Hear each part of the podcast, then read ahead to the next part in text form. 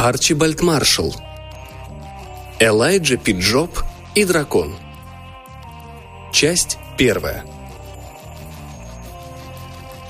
Элайджа Пиджоп был родом откуда-то из американской глубинки.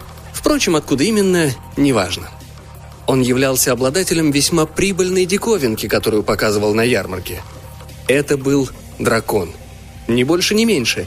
Ни крокодил, ни аллигатор, раскрашенный зеленым и позолоченным – а не поддельный, чистопородный, средневековый, огнедышащий принцессоядный дракон с ревом, слышным на 10 миль, когда он, конечно, не в наморднике, и аппетитом, что у твоей пушки Гатлинга. Однажды утром, ища золото в еще не исследованной части страны, Элайджа Пиджоп нашел странное яйцо. Конечно, он с гораздо большим удовольствием обнаружил бы самородок. Но знал бы он, что яйцо это заменит ему 50 самородков – Сперва он подумывал просто пнуть его, отбросив с дороги, но счастливая звезда хранила старателя, и он спрятал яйцо в карман. О яйцах он не знал ничего, а то бы не сделал того, что сделал дальше. Но счастливая звезда снова улыбнулась ему, поскольку когда несколько месяцев спустя Элайджа, не найдя желанной золотой жилы, вернулся домой в очень скверном расположении духа, он положил яйцо в инкубатор. Он таскал его в кармане четыре месяца, Возможно, он полагал, что оно лежало там, где он его нашел, до того, как он его нашел. Те же четыре месяца. Но, по правде говоря, пролежало оно там больше тысячи лет. Шансы на то, что инкубатор выполнит работу на сетке, конечно, были ничтожны. Но поскольку Элайджа ничего не знал об инкубаторах, а инкубатор тем более находился в неведении относительно драконьих яиц, эксперимент удался. И в свой срок яйцо проклюнулось. Первой пищей новорожденного дракончика стали его собратья по инкубатору. Затем он прожег себе путь сквозь легко воспламеняющуюся стенку своей приемной матушки и оказался на свободе. Элайджа сперва склонялся к тому, чтобы покарать преступника высшей мерой. И, конечно, сделал бы это, если бы знал как. Он предпринял попытку разделаться с ним топором, но крошка-дракон дунул, и Элайджа ретировался с полусожженными брюками и опаленными волосками на ногах. После этого он рассудил, что разумнее будет соблюдать дистанцию. Вернулся в дом и разыскал свой револьвер. Первая пуля расплющилась о жесткую драконью шкуру.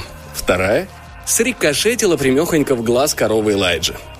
Тогда он решил простить дракона, который, судя по всему, не питал обиды. Напротив, хозяин ему явно понравился – а покушение Элайджа на свою жизнь дракончик, вероятно, воспринял как намерение человека скрасить забавами свободное время своего питомца. Вскоре он стал совершенно домашним и бегал за Элайджей как собачка. Разве что не ел с руки, поскольку старатель имел веские причины полагать, что его питомец способен принять ее за очередное блюдо. Кроме того, дракон, прежде чем начать удовлетворять аппетит, всегда готовил себе пищу, поджаривая ее дыханием – так что Элайджа вскоре приобрел большую сноровку в метании, сочтя благоразумным ввести в привычку кормить своего приемыша с расстояния не менее 50 ярдов. Счастье еще, что дракон привязался к Элайдже, а то беды было бы не оберешься. Дракончик рос спокойным и обаятельным. Но со временем младенческая смертность в деревне стала привлекать внимание страховых компаний. Так что несмышленыша пришлось даже примерно наказать ломиком. Так прошла юность дракона. Со временем Элайджа уже настолько хорошо контролировал своего питомца, что присоединился к бродячему цирку и стал получать большое жалование. А дракон превратился в уважаемого члена животного мира, принимая только ту пищу, которую ему предложат, не занимаясь больше самообслуживанием. Какое-то время Элайджа разъезжал с цирком по родной стране и скопил немало деньжат – но в конце концов предприятие неожиданно развалилось в связи с тем, что исчез его владелец. Все искали объяснение происшедшему и не находили. Дела шли хорошо, цирк был одной семьей. Более душевных отношений пожелать-то нельзя. Версия о самоубийстве трещала по всем швам, и ее пришлось отвергнуть. Кроме того, где тогда тело? Дракон Элайджи продемонстрировал свою скорбь по безвременно ушедшему, отказавшись от пищи и погрузившись в двухдневный сон – Затем в углу его клетки обнаружились хозяйские карманные часы на цепочке. Было сказано много недружелюбных слов и выдвинуты прискорбные обвинения. Элайджа обиделся за дракона и заявил вдове, что либо она заберет назад свои гнусные инсинуации, либо он уйдет и создаст свой собственный маленький цирк.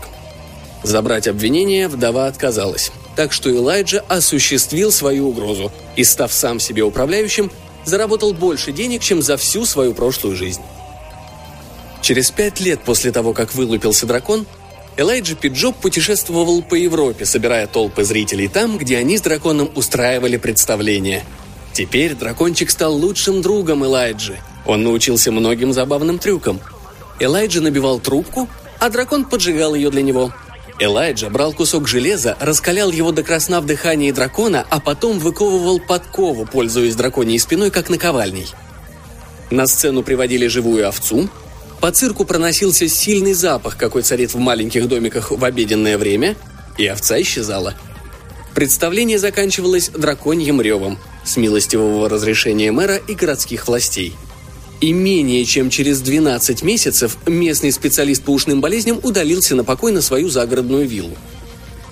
Элайджа с драконом были очень счастливы вместе и гребли деньги лопатой. А потом, одним прекрасным утром, После успешного выступления в одном маленьком городишке Шварцфальда Элайджа проснулся и обнаружил, что дракон пропал. Безутешный Элайджа обегал весь городишко, глашатые зазывалы надрывались на перекрестках.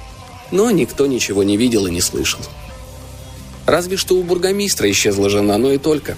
Бургомистр отнесся к этому как приличествует воспитанному человеку и не стал поднимать шумихи. Хотя даже если бы он и потребовал возмещения ущерба – Ничто не указывало на связь дракона с этим несчастным случаем. О драконе не было никаких известий. Он как будто испарился. Элайджа горевал. Волновало его вовсе не то, что он лишился заработка, ведь с помощью дракона он уже скопил более чем достаточно. Он оплакивал потерю друга, своего постоянного спутника, свой домашний очаг, и если уж на то пошло все то, ради чего стоило жить. Обладая неукротимой волей и упорством всех своих соотечественников, он отправился на поиски дракона, но отправился с тяжелым сердцем. Ведь боль потери, как известно, острее, чем зубная.